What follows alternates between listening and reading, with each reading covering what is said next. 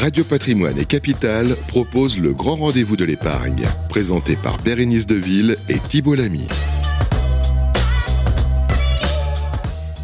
Bonjour à tous, bienvenue sur Radio Patrimoine. Nous sommes ravis de vous retrouver dans ce tout nouveau numéro du grand rendez-vous de l'épargne. Vous le savez, notre rendez-vous mensuel dans lequel nous décryptons euh, l'actualité économique et financière, conseils pratiques, meilleurs placements. Nous en discutons avec euh, nos invités dans le grand témoin et puis avec euh, nos experts en fin d'émission. Il y aura aussi le coup de cœur, coup de gueule de Pierre Sabatier, hein, notre économiste préféré et président du cabinet Prime View. Pour cette émission, je suis accompagnée de Thibault Lamy. Bonjour. Bonjour Bérénice. Chef de service au magazine Capital, comment allez-vous? Ah, Très bien, je vous remercie. Alors Thibault, aujourd'hui, nous allons voir que placement peut rimer avec plaisir. Oui, tout à fait, avec plaisir. Et puis on l'espère, on va le voir avec euh, nos invités, avec, euh, avec rendement, parce que bon, Aussi. On est encore dans une période où l'inflation est à environ 6%. Les placements classiques, euh, à côté de ça, ne rapportent pas grand-chose. Donc on va, on va, essayer de voir si en faisant plaisir, on peut essayer de, de gratter quelques, quelques rentabilités. Tout à fait. Nous allons voir du coup qu'est-ce que c'est qu'un placement plaisir, un montre, euh, toile, voiture. Nous allons euh, voir tout ça avec nos experts. Qui sont nos invités, euh, Thibault Alors je me permets de compléter avec le vin aussi. Parce Et oui, le vin, tout à fait, grand cru. tout à fait, Thomas Ebrard, fondateur de, de YouWine avec nous, c'est notre premier invité. Bonjour Thomas. Ah, bonjour Thibault, bonjour Bérénice. Bonjour. Et on a aussi Vincent Martins, qui est directeur général du cabinet Wakerstone. Exactement. Bonjour Thibault. Bonjour, Bonjour. Eh bien, c'est parti pour le grand rendez-vous de l'épargne. Le grand rendez-vous de l'épargne. Le grand témoin. Alors euh, Thibault, on, va peut-être commencer par euh, qu'est-ce qu'un placement plaisir? Euh, Voilà, pour bien commencer. Bah oui, parce que pour cadrer un petit peu le débat, peut-être avec vous, Vincent Martin, c'est quoi un placement plaisir? On parle de quoi quand on parle de, de placement plaisir exactement? Alors, pour, vous expliquer un petit peu comment, ça fonctionne, nous, chez Wakerstone, je resitue aussi un peu, hein, on est un cabinet de gestion privée. Donc, on accompagne des clients sur euh, l'appréhension de leur patrimoine de façon globale. Et l'investissement plaisir a sa part aussi dans le patrimoine de nos clients. L'investissement plaisir, c'est euh, bah, une partie de ces actifs euh, sur lesquels on va les allouer sur des critères euh, très très personnel. Euh, le plaisir, le, mot plaisir a quand même un critère essentiel dans le placement. On va même parler pour certains de passion. Donc c'est plus le P de passion hein, pour certains, mais on est sur quelque chose où on, se fait plaisir en acquérant finalement une œuvre, en, faisant l'acquisition euh, d'une bonne bouteille ou encore d'une belle voiture ou d'une montre. C'est vraiment cet aspect-là. Et ça rentre comme une composante aussi du patrimoine. Donc bah déjà parce qu'il est valorisé dans le patrimoine euh, que l'on peut détenir. Euh, on verra après comment hein, sur la fiscalité et autres, mais c'est vraiment un actif à part entière. donc placement aussi important que plaisir. Alors Thibault, vous avez, on va peut-être voir si c'est ouvert à tout le monde ces placements ben plaisir. Oui, c'est ça la, question qu'on peut se poser parce que souvent on parle de voilà de montres, de collections, de, toiles de maître, de, de grands crus. Est-ce que c'est ouvert à n'importe qui un placement plaisir Est-ce que tout le monde peut se faire plaisir finalement avec, euh, avec son placement, Vincent Martins alors tout le monde peut se faire plaisir. Il va y avoir deux conceptions du placement plaisir. Il y a une conception un peu à la française où euh, il faut être connaisseur, il faut investir sur quelque chose qu'on apprécie. Euh, il, y a une, culture plus anglo-saxonne qui généralise aussi, hein, même chez nous, et qui va être un peu plus financiarisée. Donc il y a aussi des investisseurs sur certaines parties de l'art ou autres qui euh, bah, considèrent ça que comme un, devoir d'investir dans tel domaine, parce que patrimonialement, il faut diversifier son patrimoine. Donc ça, c'est plutôt la, part anglo-saxonne, qui quand même se généralise hein, dans, dans le modèle de l'investissement. Donc on, peut être un connaisseur comme on peut être un profane. Euh, et là encore, il y a vraiment les deux catégories aujourd'hui hein, qui existent. Alors là, je sais que nos auditeurs vont se demander à partir de combien concrètement on peut déjà investir peut-être avec je vous. Euh, je vais rebondir sur ce que dit Vincent. Euh, je suis tout à fait d'accord avec votre introduction sur le, la, dénomination de placement plaisir. Euh, on, il faut de l'appétence en fait pour aller vers le produit. On ne peut pas être un, grand, par exemple, mon domaine c'est le, le vin, un grand amateur de vin pour rentrer dans, mais il faut vouloir y rentrer.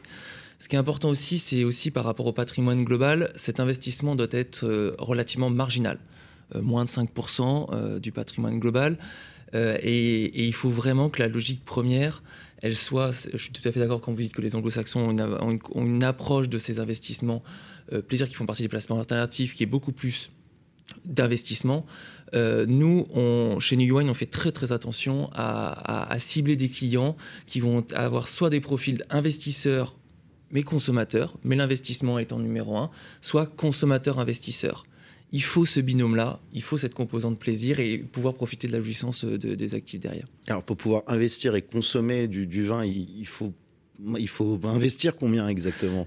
Euh, c'est là où, en fait, par rapport, le, le plaisir, il commence à partir de l'acquisition du bien. Parce qu'il y a aussi un élément, une composante importante, c'est qu'on est sur un, bien euh, qui est, alors, tangible ou pas, mais c'est vrai que l'idée derrière, si on veut avoir du plaisir, c'est de pouvoir matérialiser, d'individualiser le bien pour chacun des investisseurs. Et donc de dire c'est mon bien à moi, je ne suis pas dans un fonds dans lequel j'ai une part d'un portefeuille de vin par mm. exemple derrière. Et donc à partir de là, bah, c'est à partir du premier prix d'achat du bien. Donc on va être sur des voitures de collection, bon, ça va être peut-être une dizaine, cinquantaine, centaine de, milliers d'euros. Euh, le vin, des bouteilles chez nous euh, en, primeur, euh, c'est à partir de 15-20 euros. Là, c'est là où après, dans la logique d'investissement, il y a la logique de diversification, il y a la logique de dire attention, il faut, être, il faut se recomposer un portefeuille cave. C'est là, donc là, je vais vous donner, nous, les, tickets d'entrée chez nous. En fait, quand on est sur ce profil investisseur-consommateur, donc on va vraiment sur d'abord cibler l'investissement. chez nous, c'est 10 000 euros le ticket d'entrée pour aller chercher la diversification. Et il y a également une, une recommandation très très forte et incitative à mettre ces 10 000 euros chaque année et on en reparlera tout à l'heure sur les performances. Chez eWine, il y a une particularité de notre modèle qui est là-dessus.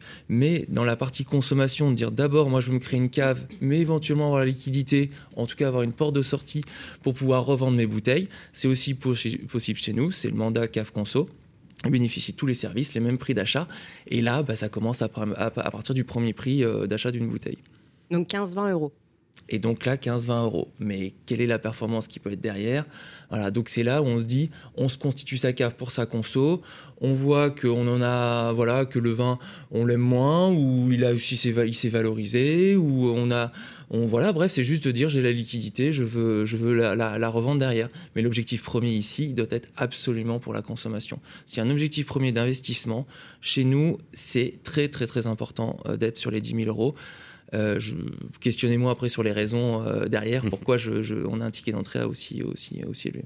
Euh, même question peut-être, Vincent, pour Vincent, chez Barkerstone, quel est le ticket d'entrée que vous conseillez à vos clients pour ces investissements, ces placements plaisir?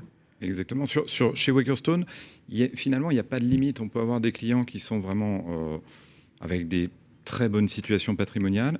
Et il ne faut pas oublier que dans l'art, comme dans le vin, comme dans euh, les, biens aussi précieux, il va y avoir aussi un objet collection, un caractère collection, c'est-à-dire qu'on on devient finalement un initié en, investissement, en investissant dans l'investissement plaisir, et à un moment donné, on se rend compte aussi que euh, bah, avoir une collection, ça permet de diversifier, ça permet encore de parfois euh, jouer des bons coups, parce qu'il y, a ça aussi, hein, quand on entend l'investissement plaisir, on entend on verra après les, mauvais exemples, mais il y a les bons exemples où on investit et on, euh, triple sa somme, on quadruple sa somme sur euh, euh, un, cas, on va dire, un petit peu anormal. donc ça, c'est le côté collection aussi hein, qui peut permettre d'avoir ce cas de figure. Dans le vin, c'est un peu la même chose, je pense. Mm. danger quand même avec ce que vous venez de dire. Euh, c'est là où, en fait, euh, si vous me questionnez, vous me demandez de vous donner des performances, euh, des top performers chez nous. Ces top performers, c'est des performances entre 400 et 800 euh, je ne vous donnerai pas ces noms-là, euh, parce que déjà, si je vous donne le nom avec les, vins concernés, avec les millésimes, euh, déjà nos clients voient sur notre application mobile, moi je peux vous donner moi-même propre performance là-dessus. Qu'est-ce que vont faire vos, les auditeurs ici? Eh Ils vont se ruer sur ces vins-là. Mais si je dis que ces vins-là ont top performé, c'est que c'est déjà trop tard. Hmm. C'est ceux qui ont été là. Et donc il faut absolument communiquer comme les actions, sur, une portefeuille, sur un portefeuille. Hmm. C'est une performance de portefeuille qu'il faut, c'est pas une performance individuelle d'un produit. Et effectivement, il y a ce jeu de bon coup. Et ce jeu de bon coup, c'est pour ça que nous, on le réfute et qu'on veut être absolument sur la notion de portefeuille, donc d'où les 10 000 euros. C'est qu'en fait, le bon coup, on veut laisser nos clients dire ben, c'est votre responsabilité, en fait.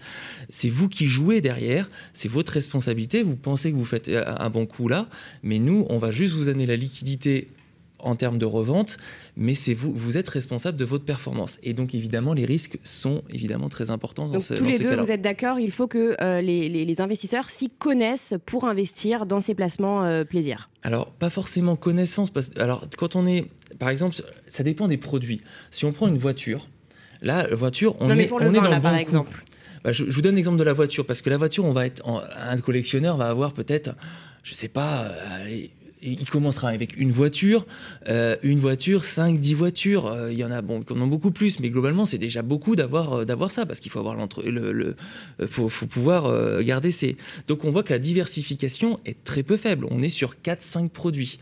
Euh, le vin, c'est beaucoup plus facile parce que effectivement, les tickets d'entrée, je vous ai dit, à partir d'une vingtaine d'euros, on arrive déjà à rentrer, à, rentrer dedans. Mais on reste quand même dans cette logique. donc il faut quand même avoir gardé le plaisir. J'achète cette voiture pour moi parce que j'ai envie de rouler avec, j'ai envie de profiter. J'achète ces bouteilles pour moi. Et et, et s'il y a de la performance, tant mieux. Et sinon, bah, je, boirai la bouteille et c'est très bien. Thibaut, on s'était posé la question hein, d'un achat concret si on avait par exemple 5000 euros. Oui, alors on va la passer peut-être à, à 10 000 euros, hein, parce que pour respecter le, le ticket d'entrée euh, dont, euh, dont Thomas nous parlait. Je peux même donner les- les- le comment il faut se comporter pour 5000 euros parce que ça peut être aussi euh, généré chez nous. Oui, alors dans ce cas-là, Mm. partons sur, sur 5 000 euros, mais on- parce que vous parliez d'appétence, Bérénice disait connaissance, alors on est plus sur de l'appétence qui est requise que de la connaissance, on est, on est d'accord, hein, c'est un peu le, la Alors, en nuance fait, à faire. Au-dessous de, au-dessous de 10 000 euros, en fait, il faut vous explique en fait, le fonctionnement de notre mandat. Donc, notre mandat, de gestion, donc, qui, est, enregistré euh, auprès de l'autorité des marchés financiers, c'est un mandat où en fait, notre client, on achète des vins, on sélectionne des vins pour le compte de nos clients, on achète des vins pour son compte, on stocke les vins pour son compte, on lui livre on lui revend. Derrière ça, il y a deux offres. Il y a l'offre Cavinvest, donc c'est un mandat qui est entièrement délégué. C'est Yuan qui s'occupe de tout. Nous, quand on achète pour notre client, on lui donne un profil qui est un profil de risque qui correspond à une composition de portefeuille, mais nous, on va chercher la revente. Donc là, il n'y a pas besoin d'être connaisseur de vin, euh, ils nous font confiance. Et nous, on a cette épée de Damoclès de devoir euh, revendre les vins et assurer une performance. Au-dessous des 10 000 euros, euh, le, client, c'est lui qui constitue sa cave. Donc c'est lui qui prend le risque. Donc c'est les mêmes vins qu'il peut acheter que les vins, que les vins Invest dans les mêmes conditions d'achat parce que c'est les conditions, les prix d'achat sont dépendent des tarifs des, des, des achats annuels qui sont réalisés chez nous. Mais derrière ça, c'est lui qui prend le risque. Et là, il faut être connaisseur. Après, je, juste, je, suis désolée, mais pour moi, quand il y a, euh, quand, quand il y a appétence, il y a euh, connaissance, infime soit-elle, mais il y a connaissance puisqu'il y a intérêt. Donc, Vous avez envie de vous créer une cave, vous dites voilà, j'ai évidemment, euh, on parle de, quand on veut se créer une cave avec des, euh, on- nous on a quand même des vins en moyenne, nos, nos, nos Rising Stars qui sont nos, on est quand même sur une cinquantaine d'euros. Les- un portefeuille qui est composé avec notamment ces vins-là, on, est, on reste quand même sur une quarantaine, cinquante, cinquantaine d'euros. Donc déjà il faut avoir l'appétence pour mettre autant d'argent dans une, dans une bouteille de vin. Et, et, à, partir de là, on se dit, ben voilà, j'ai envie de me créer un patrimoine, j'ai envie de découvrir des choses. C'est là aussi, peut-être qu'on pourra en parler après, quels sont les ROI, S au- à la fin, il n'y a pas qu'un héros financier avec les placements plaisir, et c'est ça qui est assez extraordinaire avec cette classe d'actifs. Et derrière, c'est de dire, ben voilà, je, vais chercher à être éduqué, je vais chercher à vivre des expériences, je vais chercher à pouvoir montrer aussi à mes amis, parce qu'il y a un côté aussi un peu, social, un peu qui est là. Je, voilà, je, fais d'abord ce projet pour ça, sachant, et si les bouteilles, j'en, je les, je les, ben voilà, j'en ai, je, ben je, je, sais pas, j'ai, un, un retournement de vie, ou voilà, ben je peux aussi avoir la liquidité derrière. Donc on n'a pas, il faut juste vouloir rentrer et commencer à se constituer une cave. Donc euh, donc c'est vraiment, on parle vraiment d'appétence. La connaissance, elle va vraiment sur la sélection du vin. Pourquoi tel vin performe? Bah Là, il faut commencer à chiner. Surtout si on achète en livrable, donc ces vins dont je vous disais peuvent avoir des performances, parce qu'évidemment dans le temps les vins évoluent. Si on l'achète à un moment donné, bah, ça veut dire qu'il y a une performance qu'on ne va pas capter. Donc c'est à dire qu'on est, on va chercher à faire le coup. Mm. Voilà. Et est-ce que vous, pour les, là, vous parliez de personnes qui investissent en libre, on va dire, donc avec 5000 euros sur un- une bouteille, euh, vous parliez de bouteille environ 40, 50 euros, on peut commencer à faire des, des choses pas mal. Donc là, avec 5000 euros, on peut se faire une cave déjà d'une centaine de, de bouteilles euh, chez, chez You Wine, sans problème. ouais, tout à fait. Et, vous les accompagnez? Est-ce que vous proposez un petit peu de, de pédagogie pour ces personnes-là qui ont de l'appétence mais qui n'ont pas énormément de, voilà, compétences pour- la recommandation, et c'est notre modèle qui est, qui est Invest, qui est complètement là-dessus. Pour nous, l'investissement, un investissement réussi euh, dans le vin, il faut aller, il faut faire l'achat, ce qu'on appelle en primeur en allocation. Donc le principe, c'est c'est d'être le premier acheteur du, du nouveau millésime du vin potentiel. Donc à partir de là, on sécurise le prix d'achat. De toute façon, tout investissement est lié à un investissement réussi est lié à un prix d'achat, euh, un bon prix d'achat. Et l'avantage du vin, parce que c'est difficile quand on parle de voiture de collection, c'est évidemment une voiture qui s'est valorisée. Mais vous l'avez acheté, euh, je sais pas, euh, votre Porsche Targa 73, un modèle que j'adorerais avoir en 73 ou 74. Voilà, ben moi, nous, c'est ce qu'on fait, c'est qu'on l'achète au début. Mmh. Et, l'investissement chez nous, il n'est que là-dessus. Mais quelqu'un qui veut acheter des livrables, parce qu'évidemment, c'est des bouteilles qui sont à boire, les, jeunes millésimes ne sont pas à boire, bon, ben là, on est plus sur la logique de coût. Et dans notre cave Invest, donc dans lesquels nous, on se mandate sur l'investissement, on ne fait pas ça. Mmh. Et Vincent Martins, de, votre côté, quand il y a un client qui vous contacte, euh, est-ce que c'est, euh, au final, est-ce que c'est la, est-ce que c'est la même chose euh, cette histoire de d'appétence de connaissances Il y a des profils vraiment différents? Complètement complètement. Euh, dans un bilan patrimonial pour nos clients, ce qu'on fait, c'est qu'on donne une catégorie pour l'investissement plaisir. Et là, effectivement, euh, bon, tout le monde n'investit pas de façon euh, déterminée sur un placement plaisir. Il y a des personnes aussi qui parfois font des acquisitions sont vraiment des connaisseurs sur certaines choses qui ne considèrent pas finalement comme quelque chose de précieux. Mais finalement, quand on achète euh, certains sacs aujourd'hui ou euh, certaines chaussures, on peut se poser la question, hein, si elles sont en très bon état, à un moment donné, est-ce que ça ne devient pas un objet de collection? Euh, Donc là-dessus, on, arrive finalement à regarder euh, parce que déjà c'est de la consommation, il hein, ne faut pas l'oublier. Euh, mm. Quand on achète de l'art, quand on achète du vin, euh, bah, c'est quand même de la dépense au départ. Et ensuite, bah, ça peut devenir aussi du mm. patrimonial. donc ça, c'est important de le noter. Et globalement, on parlait des tickets d'entrée hein, tout à l'heure, et c'est vrai que c'est très varié parce que peut avoir des personnes qui investissent dans des bijoux. Euh, bon, ben, acheter un bijou, il y a l'émotionnel, il va y avoir la valeur euh, du métaux précieux, entre guillemets, et il va y avoir aussi la valeur euh, de la création. Et là-dessus, on peut avoir des bijoux avec des prix qui sont très variés, donc ça peut être accessible sur certains points. Même chose pour les montres, qui rentrent un peu dans la catégorie bijoux, où il y a un effet aussi très, très marqué sur comme c'est un investissement parfois plus masculin, euh, il y a un caractère aussi euh, euh, un petit peu plus normé. Donc il y a beaucoup de personnes hein, qui acquièrent des montres, qui ont soit une passion réelle hein, pour, pour la montre, mais aussi derrière, qui essayent de rationaliser leurs dépenses sur ce côté investissement. Après, effectivement, il faut faire la part entre le vrai investissement hein, sur ce type de bien et après la passion, le, voilà, l'excès en fait dans l'acquisition. Et là-dessus, effectivement, on essaye aussi d'accompagner nos clients euh, sur, euh, sur leurs dépenses, sur le chiffrage aussi hein, de ce qu'ils peuvent détenir, parce que c'est important. Euh, quand on, est un peu trop passionné que plaisir, si ça devient un petit peu irrationnel, c'est là où euh, il faut retomber un petit peu sur terre, se dire il ne faut pas acheter pour puis se rassurer derrière pour se dire bon bah j'ai fait un excès mais c'est pas grave ça a de la valeur à chaque fois quoi. Il faut savoir exactement ce que ça mm. vaut. effectivement hein, sur euh, tout un tas de biens maintenant, on parlera peut-être aussi des marchés euh, et la façon hein, de, de, mettre en relation les acheteurs et les vendeurs, mais on est on, a quand même des, des, des même des plateformes qui se créent aujourd'hui qui permettent vraiment de pouvoir comparer, de pouvoir se dire à combien se vend une montre, un sac à main et autres. Euh, ça, euh, c'est, on va dire, les, nouveautés d'Internet qui permettent quand même d'avoir de, plus en plus de repères. Il y a des plateformes de vente aussi, hein. notamment vous évoquiez les chaussures euh, tout à l'heure. Il y a des, même des applications, je crois, où on peut revendre des, chaussures un peu pas de collection, mais qui prennent de la valeur chaque année. Exactement. Simplement, vous parliez de, bilan patrimonial. Thomas Ebrard parlait, disait, bon, faut pas plus de 5%, parce que bon, c'est quand même un, des investissements qui sont risqués hein, par, euh, par nature. Euh, vous fonctionnez comme ça aussi, c'est-à-dire par rapport au, patrimoine d'un client, on dit non, par rapport à votre situation patrimoniale, vous ne devez pas investir plus que tant euh, sur, sur ce produit. Ça se passe comment Complètement, complètement, parce que en fait, on, parle d'investissement plaisir. Il faut que ça reste dans la durée du plaisir. Et ce qu'il ne faut pas oublier, c'est qu'il y a des, composantes de risque qui sont quand même assez importantes par rapport au stockage, par rapport à l'évolution aussi hein, du marché euh, de, de, ce qu'on acquiert. Et aussi, euh, c'est souvent des actifs sur lesquels on parlait justement de retour sur investissement. Euh, donc quel rendement peut avoir une œuvre d'art, le vin ou autre.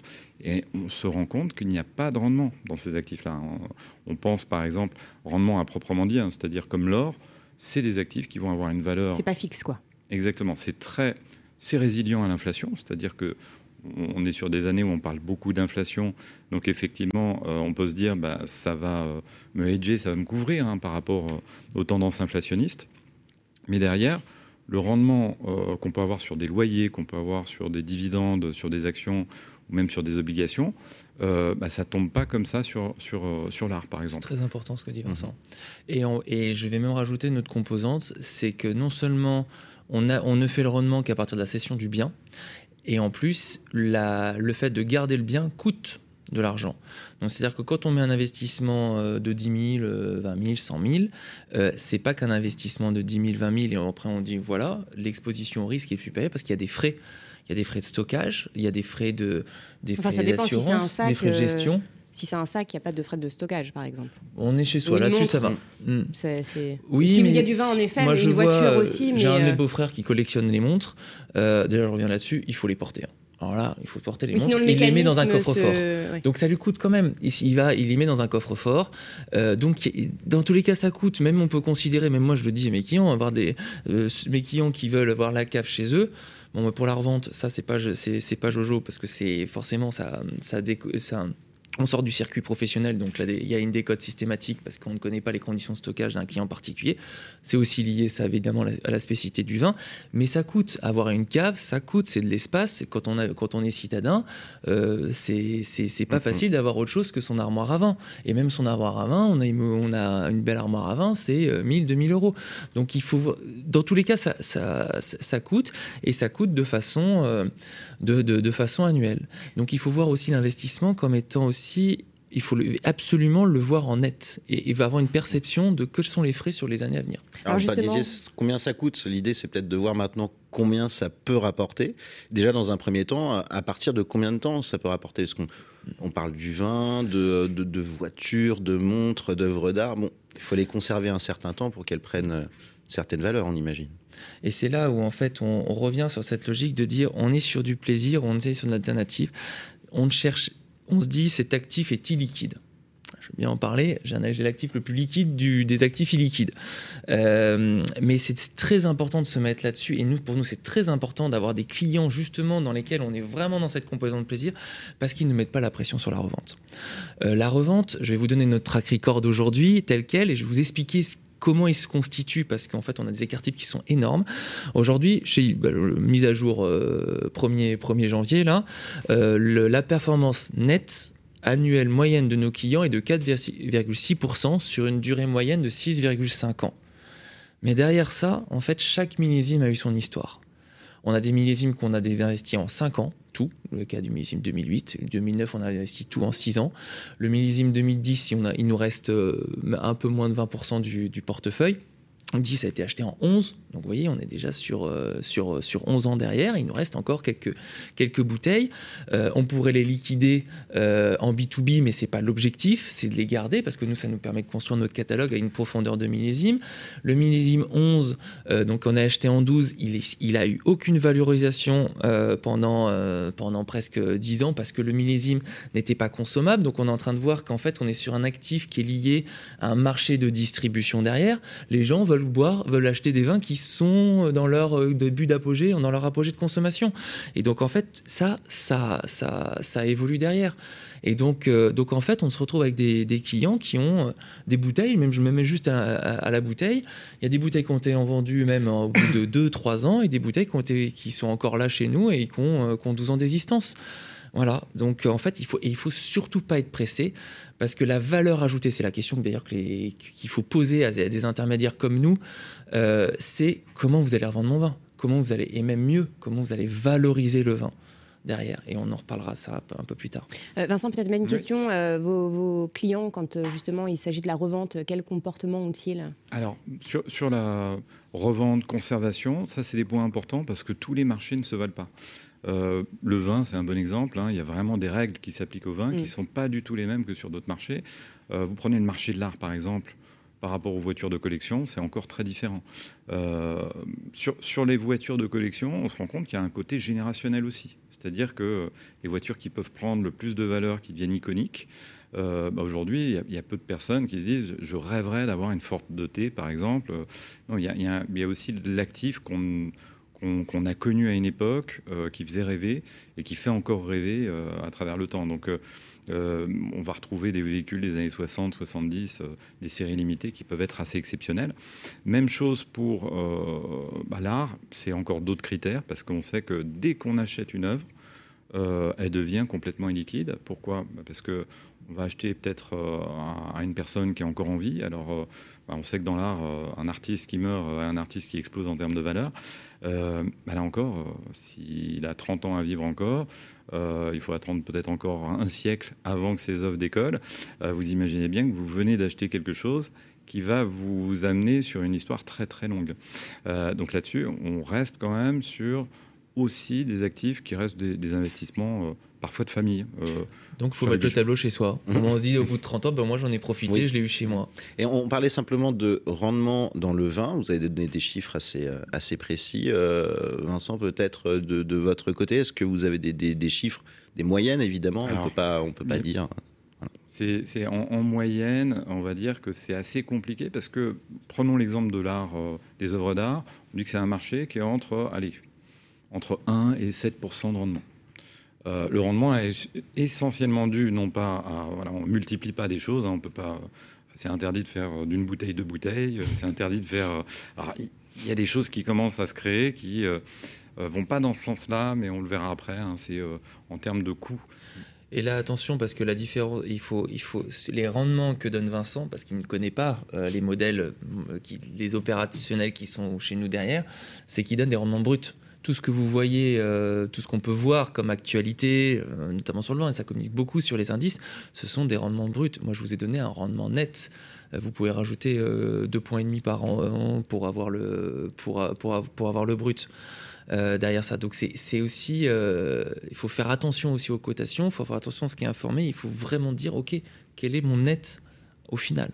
Tout à l'heure, vous évoquiez euh, les voitures de collection. Nous allons euh, visionner euh, tout de suite le reportage à ce sujet. Hein, c'est Nicolas Sami et Mathis Gardan qui sont rendus au, salon Étromobile. Tout à fait. C'est avec Mathieu Lamour, le DG, directeur général d'Arcurial Motocars. On le lance. Alors, monsieur Lamour, acheter une voiture de collection, combien ça coûte? Alors, acheter une voiture de collection, finalement, d'abord, il y a tous les prix. Euh, ça peut partir de 500 euh, euros, 1000 euros pour une voiture euh, trouvée dans le fond d'une grange, une voiture populaire par exemple, à des prix phénoménaux, 135 millions d'euros pour la dernière Mercedes-Benz 300 SLR. Ensuite, ici, dans notre vente à Rétromobile, nous avons la vedette qui vaut entre 25 et 30 millions d'euros, une Ferrari 250 LM. Alors évidemment, dans toute l'histoire de l'automobile, il y a de très nombreux modèles, comme le modèle par exemple emblématique de James Bond, l'Aston Martin DB5. Euh, il y a la Jaguar Type E, un peu moins cher, euh, qui vaut autour de 100 à 200 000 euros. Donc il y a un petit peu tous les prix. Ça dépend si on veut une voiture populaire, une voiture de prestige. Ça dépend euh, des budgets, des goûts. Y a-t-il d'autres dépenses à prévoir lorsqu'on achète une voiture de collection? Acheter une voiture de collection, ce n'est pas anodin. Une voiture a besoin de la main de l'homme pour la faire rouler. Et il faut qu'elle roule pour l'entretenir qui coûte le plus cher, c'est la restauration. Ensuite, l'assurance ne coûte quasiment rien, même jusqu'à 20, 30, 50 euros par mois maximum lorsqu'on a d'autres voitures. Le garage, bon, euh, soit on a un garage, mais effectivement, euh, dans une ville comme Paris, ça coûte un petit peu plus cher. Et puis ensuite, l'entretien, bah, tout dépend de la marque, parce que selon les marques, évidemment, le coût d'entretien est plus ou moins élevé. Euh, mais pour des voitures populaires, toutes les pièces sont disponibles. Il faut savoir quand même que dans une voiture ancienne, la plupart n'ont pas d'électronique, donc ça ne coûte pas grand-chose. À la revente, cet investissement est-il rentable? Dans certains cas, oui.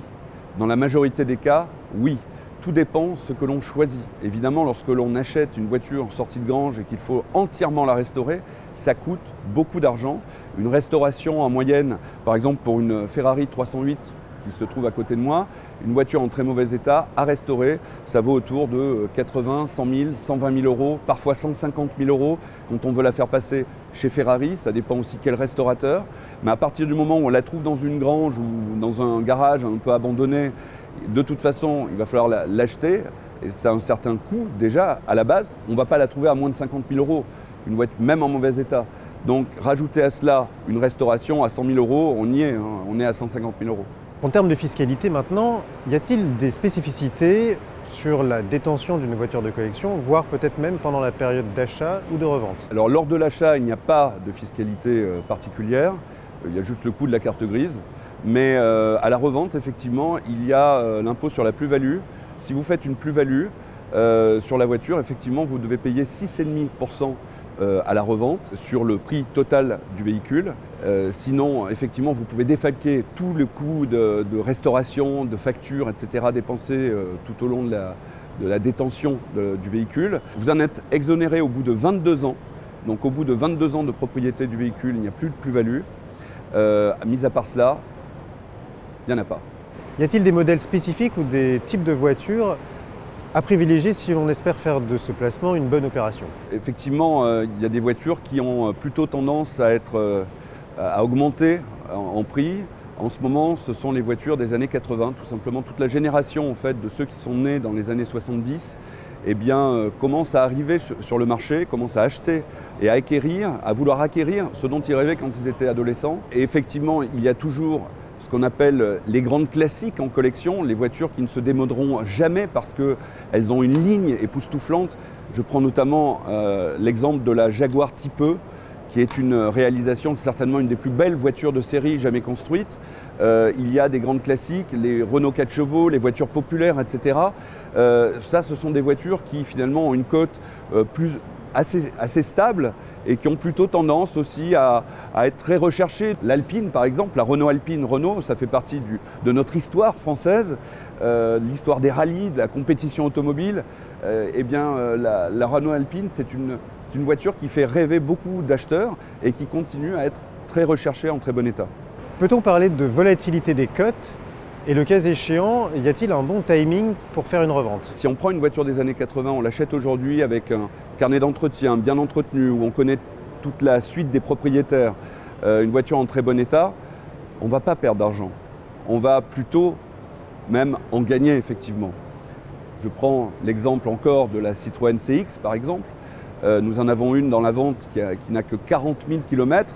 C'est introuvable. C'est une CX GTI, c'est un très bon modèle, c'est un modèle recherché.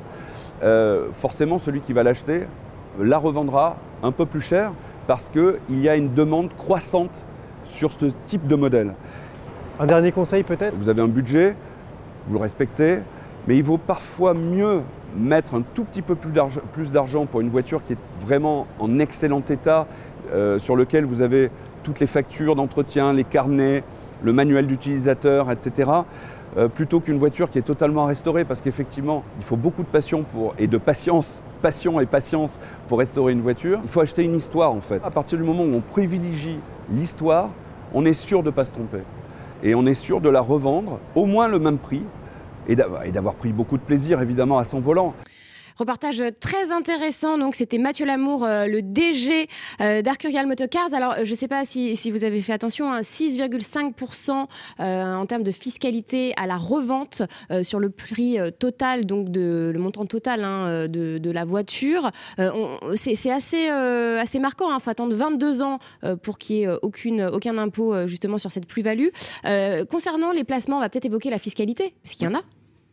Ah, sur, les règles de la fiscalité, c'est assez simple. Les fameux 6,5, il y, a des, il y a des seuils qu'il faut avoir en tête. Hein. Euh, en dessous de 5 000 euros, il n'y a pas de fiscalité. De plus-value de, du, prix, du montant total du, montant total. D'accord. Donc il y a un marché finalement qui est vraiment de gré à gré, hein, qui, est, euh, euh, voilà, qui circule beaucoup.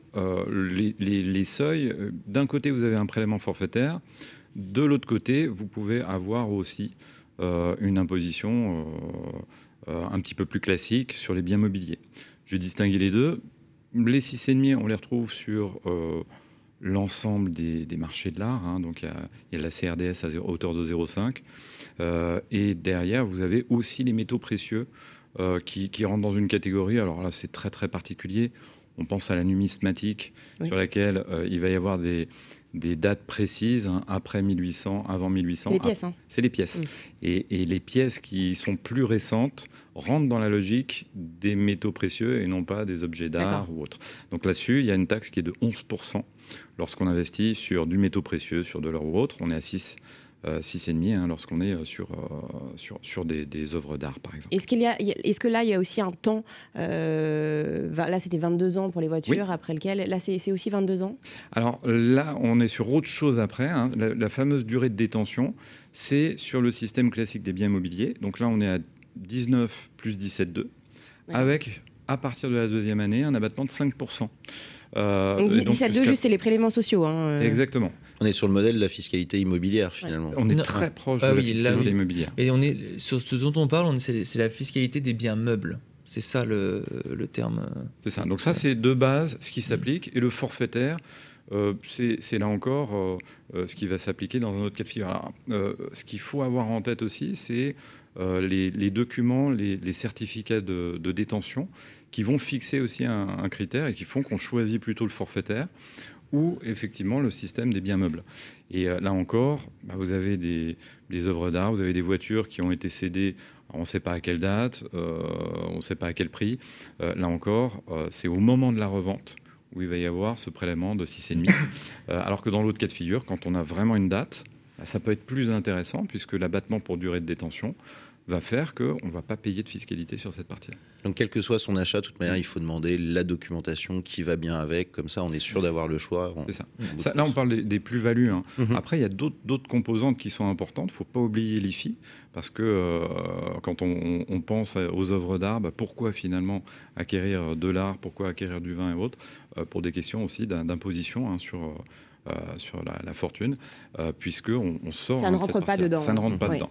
Euh, après, ce sont des biens qui peuvent rentrer dans le forfait mobilier en cas de succession. Mhm. Donc les fameux 5%. Ça en fait partie de la succession forcément. Exactement. Donc les fameux 5%, on peut avoir mm. cette partie-là dans les 5%.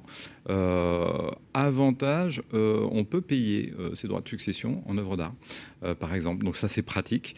ça permet surtout de, de, bloquer une période puisque ça va passer par Bercy, puis après bah, par le ministère de la Culture. Encore faut-il que le prix soit juste? Exactement, mais finalement, euh, ça fiche vos droits, vos droits de succession ou le paiement de vos droits de succession tant qu'il n'y a pas eu la valorisation de l'œuvre et euh, l'estimation de euh, oui, ça peut être payé à tel montant.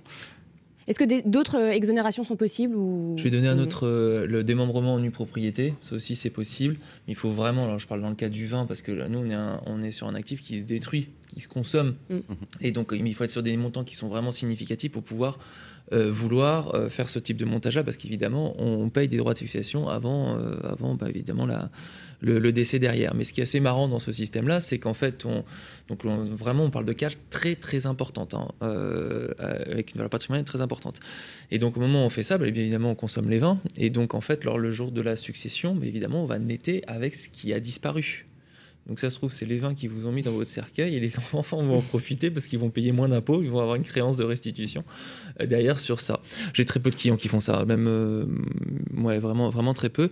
Et je veux revenir sur l'exonération des 5000 euros parce que c'est là où le vin la bouteille de vin parce, apporte tout son sens. Nous, notre modèle de, revente est, un modèle retail.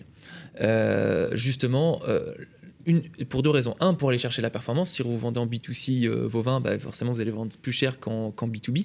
Et la, performance est, vraiment significative. On parle au moins de 40 points en moyenne de, performance brute que l'on peut atteindre euh, grâce à ce levier-là. c'est un investissement important pour nous pour le faire, mais c'est notre modèle économique qui est comme ça. Et deux aussi, c'est que ça vous permet de saucissonner vos ventes. C'est-à-dire que nous, quand on fait ce qu'on appelle nos autofacturations, euh, les, ventes à nos, à nos, clients, on leur dit, ben voilà, monsieur un tel, on vous donne un chèque peut-être de 10 000, 20 000 euros. Euh, du montant de la, revente, mais ça correspond aux factures X, tac, tac, tac, tac, tac, de toutes les ventes qui ont été faites euh, derrière. Et donc, on a bien la preuve qu'on a fait des ventes unitaires qui sont au-dessous de 5000 euros, donc pas d'obligation de déclaration, pas d'imposition sur les plus-values derrière, parce qu'on a une vente qui est au détail. Thibaut qui dit placement dit risque. Ah bah oui, oui, oui. Et puis il faut en parler parce qu'on n'en a pas encore parlé de, ces risques ou, un tout petit peu, euh, que ce soit dans le vin ou dans les autres placements plaisir. Euh, c'est quoi les principaux risques? On parle du, risque lié au placement lui-même. Est-ce qu'on peut tout perdre déjà? Ah, Complètement. On est, on est sur des marchés, il ne faut pas oublier, hein, euh, là je vais prendre l'exemple de l'art parce que c'est vraiment le parfait exemple. Vous allez avoir d'un côté un marché qui est euh, régulé par, enfin pas, régulé justement, mais géré par des ventes aux enchères. De l'autre côté, donc on va dire qu'il va y avoir des experts, il va y avoir des expertises. De l'autre côté, vous allez avoir aussi un marché de gré à gré, qui est extrêmement aussi vif. Et pour le coup, bah là, il faut faire très attention. Qu'est-ce qu'on achète? Qu'est-ce que ça vaut? Euh, et vous avez des écarts de valorisation qui peuvent être très importants. Donc il faut se faire accompagner. Chez Wakerstone, ce qu'on a tendance à faire, c'est accompagner nos clients sur des bonnes pratiques. Euh, je continue sur le marché de l'art parce que vous avez un ensemble d'actifs qui nécessitent euh, des expertises, des expertises sérieuses, donc soit par des galeries de renom, soit autrement aussi par des, des, des, salles de marché hein, qui vont aussi déterminer euh, la, valeur de l'actif. Les risques de tout ça, après, une fois que vous avez une œuvre d'art, que vous l'avez achetée ou vous l'avez vendue, il euh, faut l'entretenir aussi, il faut la stocker. Euh, le stockage, c'est un critère de risque très important. il faut pouvoir la sécuriser. Est-ce qu'on l'assure ou pas? Il faut savoir qu'il y a beaucoup, beaucoup d'œuvres d'art qui ne sont pas assurées. Donc là encore, euh, on, entend aussi euh, dans les, dans les actualités euh, des, cambriolages. vous conseillez de les assurer du coup? Alors on conseille de les assurer, mais là encore, attention, vous êtes assuré avec une multirisque habitation sur une partie de, de, vos actifs, mais souvent elle ne couvre que 30% de la valeur de l'actif. Donc le risque, c'est une perte déjà de 70%, de l'actif si jamais vous vous faites cambrioler. Hmm. L'autre point aussi, c'est la détérioration. Euh, donc on l'a, ça c'est sur le stockage, le coût de l'assurance. Euh, dernier point, bon, bah, le cambriolage, hein, ça on l'a listé. Donc c'est un ensemble de, contraintes, de charges et de risques euh, qui s'ajoutent à la valorisation aussi de l'actif et sa liquidité là, on a tout listé. Hein. On est quand même dans le domaine du. simplement sur la, valorisation, est-ce qu'on a aussi un risque de revendre tout simplement au mauvais moment Dans, le, reportage sur les voitures de collection, c'est notamment abordé. Il y a, des effets de. il y a, des, bonnes périodes, des effets de mode, des tendances. Et mm. même juste dans le vin, on voit qu'il y, a Bordeaux à un moment, c'était le, c'était le, c'était le, c'était le boom. Tout le monde voulait des Bordeaux. Après, il y a un peu du Bordeaux bashing. Tout le monde est allé sur la Bourgogne. Maintenant, on voit que les vins étrangers, notamment en Piémont, dans lesquels on a des allocations absolument extraordinaires, bah, ils, ont, ils, sont en boom. Bon, ça, évidemment, on a du mal à identifier ces tendances-là, à les anticiper.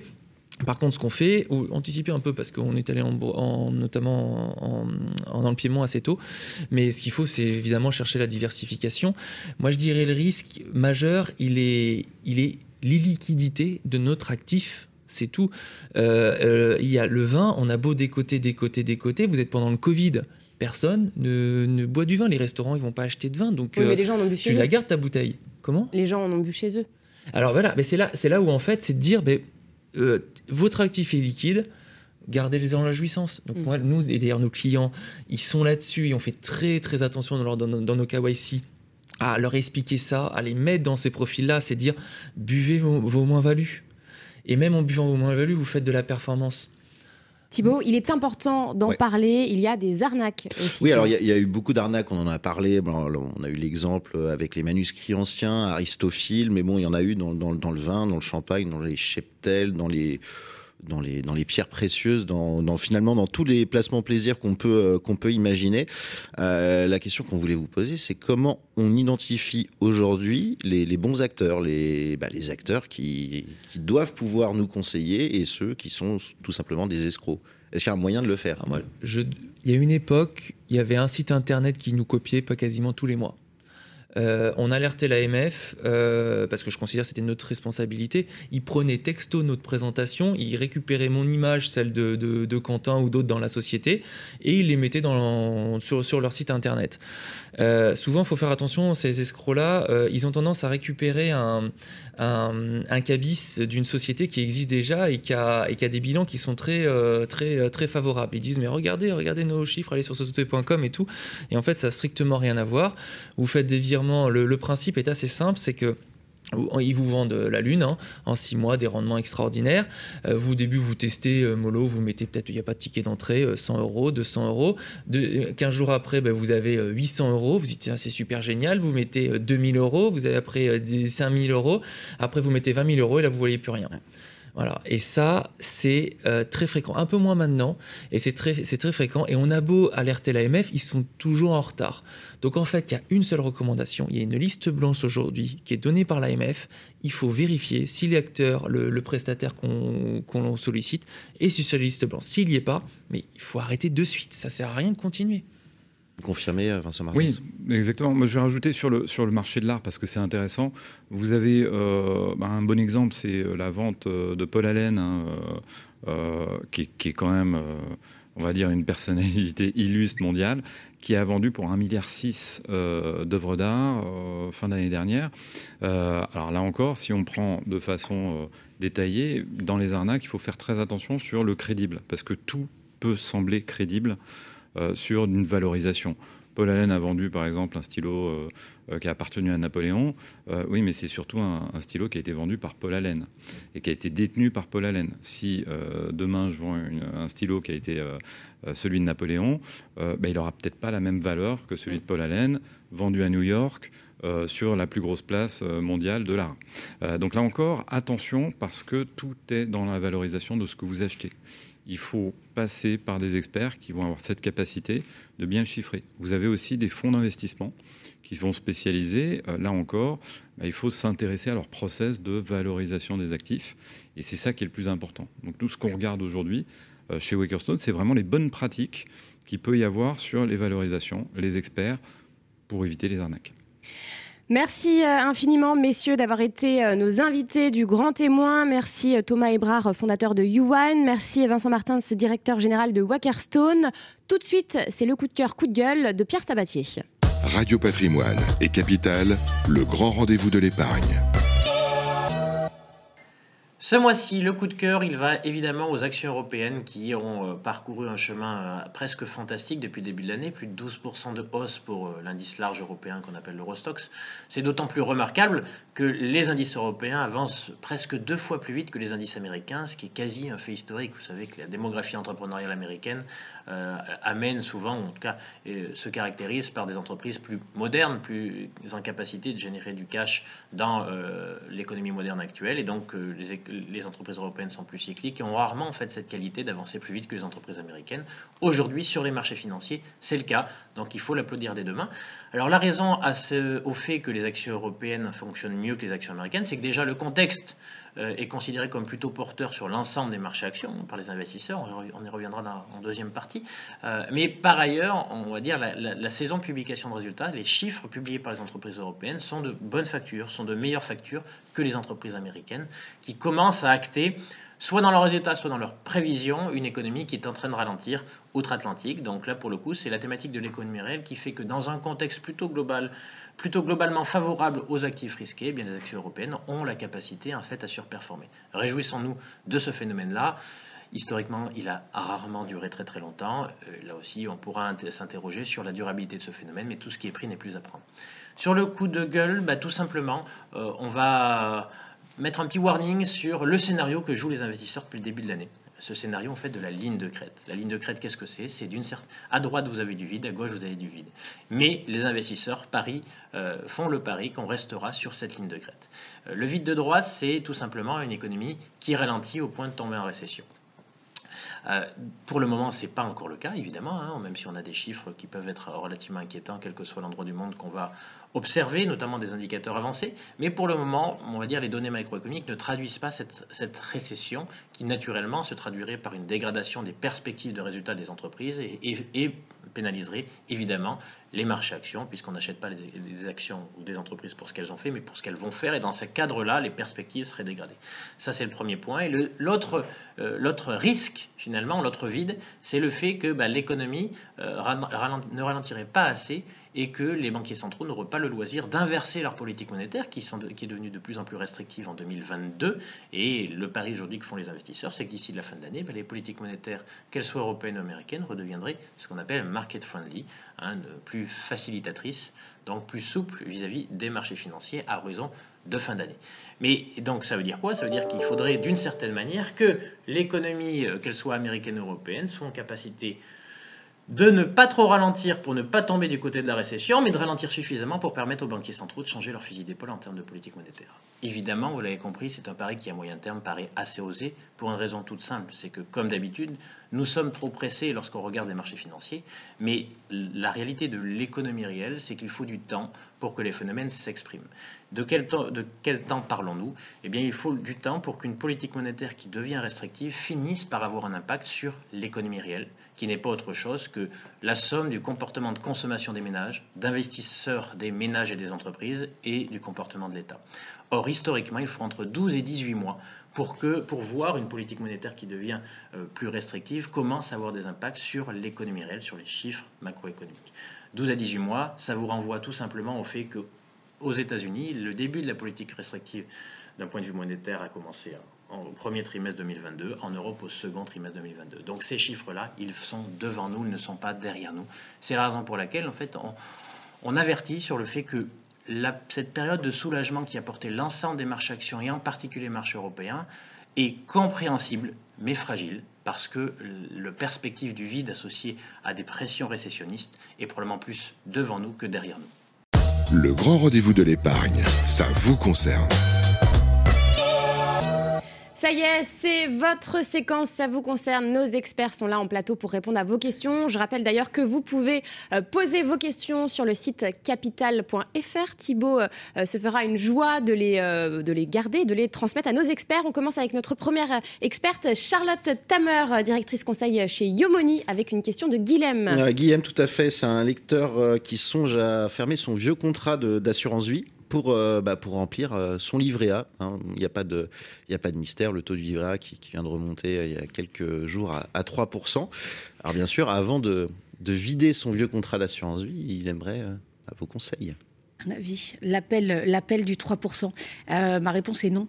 Euh, sur le principe, il faut bien un principe, forcément il y aura des exceptions, mais sur le principe, non, l'assurance vie et le livret A ne répondent pas du tout euh, aux mêmes euh, enjeux de placement. quand vous êtes sur un contrat d'assurance vie, vous êtes plutôt sur un système d'investissement, c'est-à-dire que vous allez avoir accès éventuellement aux fonds euros enfin de moins en moins quand même, mais surtout à des unités de compte, c'est-à-dire au marché financier. Quand vous êtes sur un livret A, vous êtes sur un placement d'épargne, certes avec un rendement un peu plus attractif que les fonds euros euh, sur ce début d'année 2023, euh, mais on sait sur un, rendement qui est plafonné. Donc en fait, il y a un peu un appel, on, sent que les gens sont pas mal, euh, déjà depuis quelques années, attirés par le livret A, parce que les marchés sont parfois quelque peu incertains, mais encore plus avec ce rendement. En fait, le livret A, c'est indexé plus vite à l'inflation. Donc rappelons quand même qu'on est sur une inflation de presque 10% et que le livret A rapporte 3%. Donc le taux réel de rendement, je vous laisse faire la déduction de 10-3, donc ça fait 7. Euh, donc il y a quand même une perte de valeur de, 7%. Mais face à des marchés qui peuvent être incertains, on peut se poser la question. On ne va pas être du tout voilà, dans, la même, euh, dans la même stratégie. Donc en fait, euh, le, bon réflexe, c'est, enfin, la, bonne chose, c'est que si les 3% du livret A vous amènent à vous interroger sur un vieux contrat d'assurance vie, ça peut être une opportunité d'analyser un placement plutôt ancien que vous avez peut-être laissé un petit peu traîner de côté. Et ça, c'est une bonne chose. Vous êtes sur un vieux contrat d'assurance vie, euh, vous vous dites, mon fonds euro, c'est pas génial, ça me rapporte pas beaucoup et mes unités de compte, elles sont un peu désuètes et puis l'assureur fait pas beaucoup d'efforts dans la proposition de valeur pour générer une allocation. Sachez que euh, depuis la loi Pacte, on peut transférer les contrats d'assurance vie au sein du même assureur. Un assureur a différents distributeurs et donc il est possible que l'assureur il ait des contrats dits de nouvelle génération et le transfert de votre contrat, qui dit transfert dit que vous conservez l'antériorité fiscale de votre contrat. D'accord? D'un point de vue juridique. Et donc, il y a peut-être des contrats de nouvelle génération accessibles chez l'assureur qui vont vous permettre euh, de redorer un peu la location euh, de votre contrat d'assurance vie et d'aller repimper la performance de ce dernier. Vous allez peut-être pouvoir avoir accès à des fonds euros nouvelle génération, à des unités de compte un peu moins chères, un peu plus attractives, un peu plus dans l'air du temps. Si jamais l'assureur ne vous propose rien, eh bien, en fait, vous pouvez continuer à analyser votre contrat et vous dire, voilà, est-ce que je suis en plus ou je suis en moins-value sur mon contrat? Et puis, après, c'est pas qu'une question plus-value, ça va, ça va définir la stratégie de sortie. Mais si l'assureur ne propose pas de réadapter au contexte euh, actuel, macroéconomique, sociétal, etc., le contrat d'assurance vie, eh bien, vous pouvez changer de prestataire. L'antériorité fiscale, on en parle, mais ça ne fait pas tout. Ce qu'on doit chercher dans un contrat d'assurance vie avant tout, c'est de la performance, c'est du rendement. Et généralement, vu qu'on est dans le contexte de l'investissement et non de l'épargne, comme l'est le livret A, eh bien, on est plutôt sur un investissement de, longue durée. Donc là, il y a la possibilité peut-être de clôturer un ancien contrat pour aller vers des contrats dits de nouvelle génération. On pense surtout aux néo-contrats, c'est-à-dire euh, plateformes, enfin, des contrats qui sont diffusés en fait en ligne parce que la gestion est plus transparente, les frais sont moins chers et la performance, euh, la performance est meilleure et l'accès digital euh, permet en fait une consultation de son contrat, une gestion de son contrat qui est beaucoup plus, qui est beaucoup plus simple. ça, de prime abord, il ne faut pas s'arrêter au rendement apparent euh, parce que le livret A s'est très vite adapté. Mais si jamais les taux stagnaient ou redescendaient, je ne dis pas que ça va arriver dans un très court terme, mais si ça arrivait, le livret A rechuterait de tout autant. Donc si vous êtes sur un projet long terme, en fait, le livret A ne répond pas à votre besoin d'investissement. Si l'exception, c'est que si jamais vous êtes à la fin de votre placement sur votre contrat d'assurance vie qui est un petit peu ancien et qu'il vous reste, euh, disons, 12 à 24 mois devant vous avant l'échéance de votre projet, éventuellement, vous pouvez vider votre contrat d'assurance vie pour le mettre sur du livret A qui vous, qui vous rapportera 1% de plus, grosso modo, euh, que votre contrat euh, fonds euro, votre contrat d'assurance vie. Mais ça, ça ne tient que si, par exemple, vous avez, euh, Guilhem a placé 30 000 euros pour acheter sa résidence principale et il sait qu'il va acheter sa résidence principale fin 2023, courant 2024. Là, éventuellement, eh bien oui, il peut vider son contrat d'assurance vie et en fonction de la plus-value ou non présente sur son contrat, il peut le vider sur deux années civiles consécutives pour bénéficier deux fois de l'abattement fiscal à la fin ou pas. Voilà, mais c'est le seul cas où on lui recommandera de, switcher entre l'assurance vie et euh, son contrat, euh, son contrat livré A. Dernier petit point très rapide, si vous avez des contrats anciens, et que vous souhaitez en changer, soit stratégie livrée à court terme, soit pour renouveler vers des contrats de nouvelle génération, euh, attention quand même à l'antériorité de votre contrat d'assurance vie. Si vous êtes sur des très vieux contrats, il peut y avoir quelques avantages. Par exemple, les contrats qui datent d'avant 91, donc là on est sur des très très très très vieux contrats, euh, il y a des avantages successoraux que vous ne retrouverez plus. Donc attention quand même, renseignez-vous un petit peu sur euh, ce à quoi donne votre contrat en fonction de sa date d'ouverture. En fonction de sa date d'ouverture. Et, et voilà. Donc, il n'y a pas de réponse toute faite, mais sur le principe, c'est non. Et les exceptions, c'est s'il y a un projet à court terme. C'est assez clair. Merci. Merci beaucoup, Charlotte. Je vous en prie. Le grand rendez-vous de l'épargne, ça vous concerne. Deuxième question avec euh, notre deuxième experte, Nathalie Cousigoussias. Bonjour. Bonjour, bonjour à tous. Notaire à Paris et nous avons une question de Jean Thibault. Oui, tout à fait. Jean, notre lecteur, il est divorcé. Il verse à son, ex, son ex-épouse pardon, une prestation compensatoire sous la forme d'une rente de 1000 euros par mois. Il est maintenant remarié. Il se demande si sa seconde épouse et ses enfants euh, devront poursuivre cette rente si lui, il vient à décéder. Alors c'est une excellente question que nous pose Jean, effectivement, et en tant que notaire, nous on est souvent confrontés à ce, genre de questions. Alors petit, petit rappel, qu'est-ce que la prestation compensatoire? La prestation compensatoire, eh ben, c'est souvent un capital qui est ordonné par le juge à l'occasion d'un divorce, donc ça suppose que les, que les gens ont été mariés, à l'occasion d'un divorce et qui est censé compenser la disparité financière que va créer le divorce dans les situations des époux. Concrètement, pour compenser le fait que l'un des époux n'ait pas eu d'activité professionnelle pendant un certain nombre d'années, que la retraite s'en ressentira. Enfin, vraiment, ça, vise à compenser la disparité financière. Ce que veut le législateur pour faire en sorte que les liens entre les ex-époux ne perdurent pas euh, trop longtemps après le divorce, le législateur y pose le principe du règlement en capital, c'est-à-dire immédiatement dans le divorce. Donc ce règlement en capital, ça peut être quoi? Soit l'abandon par le débiteur de la propriété d'un bien ou de l'usage d'un bien ou d'un capital.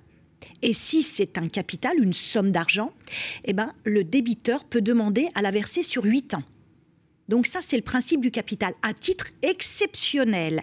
Et compte tenu de l'état de santé ou de l'âge du créancier, souvent de l'épouse, eh bien, le débiteur peut être amené à verser une rente viagère, donc jusqu'à la fin de la vie de la créancière, souvent l'épouse. Donc on comprend l'idée. Que se passe-t-il lorsque le débiteur, surtout s'il est remarié et qu'il a des enfants, bah, décède, soit avant que le capital échelonné sur 8 ans était arrivé à son terme, soit que eh ben, son ex-épouse survit et donc il y a toujours cette rente viagère. Donc ce qu'il faut savoir, c'est que le Code civil dit qu'en tout état de cause, c'est l'article 280 du Code civil, les héritiers ne seront pas tenus de payer au-delà des forces de la succession. C'est-à-dire qu'ils ne seront pas tenus de payer au-delà de ce qu'ils reçoivent. Ça, c'est déjà une certitude. Alors, ça veut dire quoi exactement ça? Eh ben, ça veut dire que concrètement, si alors comment ça va se passer? Si c'est un capital échelonné, par exemple, le juge a dit bah voilà, vous devez verser 100 000 euros échelonnés sur une période de 8 ans, et que le débiteur il décède au-delà de 5 ans, il y a encore 3 ans à payer. Dans ce cas-là, quand c'est un capital, eh ben on le capitalise immédiatement. Ça devient une dette de la succession qui va être payée par rapport à ce que la personne a laissé concrètement, il faudra peut-être vendre des biens pour payer cette dette. Donc là, les héritiers devront payer, en fait. Devront payer, mais sur les, ce qu'on appelle les forces de la succession. En revanche, si, si on a 35 000 euros, par exemple, Si dans la a- succession et qu'il fallait donc régler encore 37 500 euros, eh ben, tout part. tout part pour euh, la créancière ou le créancier. Sachant que c'est souvent les épouses, compte tenu euh, de la disparité encore de salaire qu'on constate dans nos sociétés. Bon. Autre schéma, c'est une rente viagère. Alors là, c'est une autre histoire.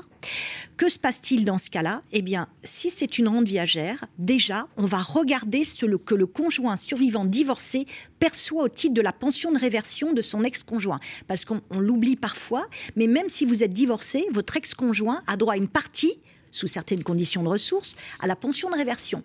Donc déjà, on va déduire du montant de la rente viagère mensuelle le montant de la pension de réversion. Pour faire court, imaginez que la rente viagère, ça soit euh, 1000 euros par mois, que la pension de réversion reçue à la suite du décès du chef de son ex-époux soit de 800, il reste plus que 200 euros par mois à verser.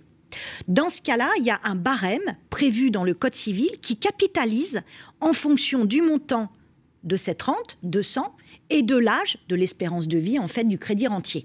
Donc on le capitalise et c'est cette somme qui devient immédiatement exigible sur la succession comme pour notre capital. Sachant, moralité, petite euh, précision, que ces sommes dues, elles vont, être, elles vont pouvoir être déduites fiscalement de ce que reçoivent les héritiers. Vous allez me dire, c'est normal. hein. Effectivement, si je reçois 35 000 et que je dois payer 35 000, je ne vais pas payer des droits de succession sur 35 000. Donc c'est une dette déductible. Et puis aussi, ce qu'il faut savoir, c'est que le législateur, il privilégie de plus en plus, surtout dans les accords familiaux, ce qu'on appelle les accords, c'est-à-dire notamment dans le consentement mutuel, ou même lorsqu'on arrive à se mettre d'accord devant le juge, c'est-à-dire que là, ce sont des cas où c'est le juge qui fixe la prestation compensatoire. Mais vous avez la possibilité aussi, lorsqu'il y a une entente lors du divorce entre les époux ou un rétablissement de dialogue, bah, de de, de prévoir les modalités de règlement de cette prestation compensatoire. On peut très bien dire, bah, la loi elle prévoit 8 ans de règlement, moi je vais te la verser sur 12 ans par exemple. Et mais en revanche, si c'est une rente, on considérera qu'elle s'arrêtera à mon propre décès. Donc on peut aménager conventionnellement ce que le juge ne le peut pas. Donc c'est personnalisable. C'est personnalisable, mais par accord des époux. Par définition, pour accord, il faut qu'on soit deux et qu'on se euh, mette d'accord. Peut-être une dernière chose, s'il y a strictement rien dans la succession de gens, comment ça se passe? Eh ben dans ces cas-là, les époux, enfin, dans ces cas-là, il y aura rien, puisque les héritiers déjà peuvent d'une part toujours renoncer à la succession. Donc du coup, bah, cette dame, euh, elle aura plus que ses yeux pour pleurer. Très clair. Merci beaucoup, maître. Le grand rendez-vous de l'épargne, ça vous concerne. Troisième et dernier expert en plateau pour répondre à vos questions. Il s'agit de Stéphane Absolu. Bonjour. Bonjour à tous. Directeur associé euh, chez Pixie Conseil, avec une question d'Annick euh, Thibault. Oui, Annick, elle est propriétaire d'une maison qu'elle loue plus depuis, euh, depuis très longtemps. hein, et puis elle a laissé occuper depuis plusieurs années. Euh, elle a entendu dire qu'il fallait qu'elle déclare ce, ce bien aux impôts d'ici la, la fin du mois de juin 2023. Alors, elle vous sollicite, Stéphane, elle aimerait savoir comment faire, ce que cette nouveauté implique pour elle, et puis surtout si elle va devoir payer quelque chose, euh, peut-être une taxe sur euh, son logement Mm. vacant. Alors, je, comprends l'interrogation puisque cette, euh, cette obligation de déclarer l'ensemble des biens immobiliers à usage d'habitation, elle avait été mise en place par la loi de finances de 2020, donc ça date un peu. Et son application, on la vit maintenant, puisque du coup, tous les, toutes les personnes physiques, morales, propriétaires de biens vont devoir réaliser ces déclarations avant le 30 juin euh, 2023. Donc, sont concernés les biens à usage d'habitation, donc habitation euh, soit euh, particulier, soit euh, professionnel. Euh, et sont concernés évidemment tous les types de détention. Donc, je le détiens en direct, je le détiens dans une société, je le détiens en indivision, en démembrement de propriété. Alors, en démembrement de propriété, ce sera l'usufruitier qui devra la déclarer, mais on va devoir déclarer l'ensemble de ces situations-là. Le, modus operandi, c'est que Annick va devoir aller sur son portail impôt.gouv. Euh, Il y, a- il y a un onglet hein, déjà, euh, biens immobiliers, qui existe dans ce portail-là. Elle va retrouver listés les biens immobiliers dont elle est propriétaire. Euh, elle va, le cas échéant, devoir rajouter les biens qui ne seraient pas mentionnés. Et elle va, pour l'ensemble de ces biens-là, euh, donner les informations, donc euh, le nom des occupants, le, nom des locataires. Alors, si c'est euh, un bien qu'elle se réserve, soit sa résidence principale, soit des résidences secondaires, elle, indique son nom. Sinon, il faut indiquer le nom des locataires, pas le nom des enfants, hein, mais le nom des locataires, s'il y en a deux, faut indiquer monsieur, madame, faut indiquer les deux. Indiquer le montant du loyer. Euh, indiquer la date de début du bail et si le bien est toujours occupé au moment où on fait la déclaration. Enfin, voilà, il y a un certain nombre d'informations qui vont devoir être données à ce moment-là à, l'administration fiscale. Alors pourquoi on lui demande ça euh alors là, c'est principalement parce qu'on a un gros chantier, enfin Bercy a un gros chantier qui est la revue des valeurs locatives et que du coup, ça va lui permettre de compiler. Alors, il y a aussi deux mouvements. Hein. on a la suppression de la taxe d'habitation, donc c'est plus difficile pour l'administration fiscale de tracer qui est l'occupant euh, d'un bien immobilier à un moment donné. Donc là, forcément, ils vont avoir la réponse. Et puis, il y a un deuxième enjeu qui est effectivement la gestion de ces, euh, de ces valeurs locatives euh, qui, vont, euh, qui vont être revues là, dans les années à venir. Ça permet de tout répertorier, en fait. Donc, ça permet de tout répertorier. Alors, c'est, l'amende n'est pas énorme. Hein. C'est-à-dire que l'absence de déclaration, ou si j'oublie un bien, c'est 150 euros par bien non déclaré. Donc, bon, ça reste. C'est pas énorme, mais c'est quand même embêtant. Mais c'est toujours embêtant. et c'est toujours, c'est, toujours ça à payer le cas échéant. Et, et donc, la, la question sous-jacente pour Annick, c'est qu'elle va déclarer ce bien-là. Si le bien donc est vide depuis un certain nombre d'années, elle va devoir déclarer ce logement comme vacant, non occupé. Et la deuxième question induite de cela, c'est est-ce que je vais devoir régler la taxe sur les logements vacants, elle qui existe depuis un peu plus longtemps et qui vise les logements qui sont inoccupés euh, depuis le 1er janvier de l'année de déclaration, qui sont occupés depuis plus qui sont inoccupés pardon depuis plus d'un an. Et donc, si c'est le cas du logement d'Annick, elle va devoir verser ce qu'on appelle la taxe sur les logements vacants. Alors, cette taxe-là a été revue dans la loi de finances pour 2023. Enfin, le taux d'imposition, hein, on est passé de 17% la première année, c'est 17% de la valeur locative, donc ce qui peut quand même être significatif, et on passe à 34% la deuxième année et les années suivantes donc ce qui représente euh, une hausse en plus euh, significative de cette taxe au 1er janvier 2023. Euh, alors, il y a plusieurs situations, pour rassurer Annick, où on peut se retrouver en dehors du périmètre de la vacance, de la vacance locative. Le premier épisode, c'est si le logement est inoccupé parce que Annick n'a pas réalisé de travaux ou que les travaux sont trop chers par rapport à la valeur de l'immeuble et que donc le logement n'est plus décent pour pouvoir être donné en location. Donc ce cas des travaux importants fait qu'on n'aura pas de taxe sur les logements vacants dans cette hypothèse-là.